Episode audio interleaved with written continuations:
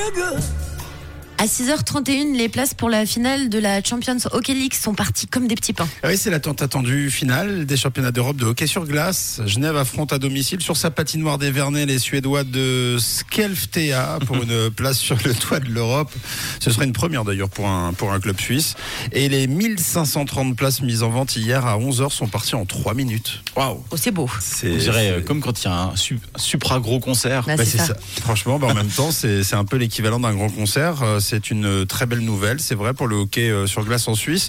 Alors du coup, la patinoire des Vernets affichera complet pour la finale. 7135 spectateurs seront présents, ça le comble, mais pas de quoi satisfaire tous les demandeurs. Sur les réseaux, les Genevois réclament l'installation d'une fan zone pour soutenir et communier devant Ouais. le match. Ça avait été le cas d'ailleurs au printemps dernier lorsque le GSHC avait décroché son premier titre de champion de Suisse. C'est pas impossible qu'un nouvel espace soit mis à disposition pour la finale.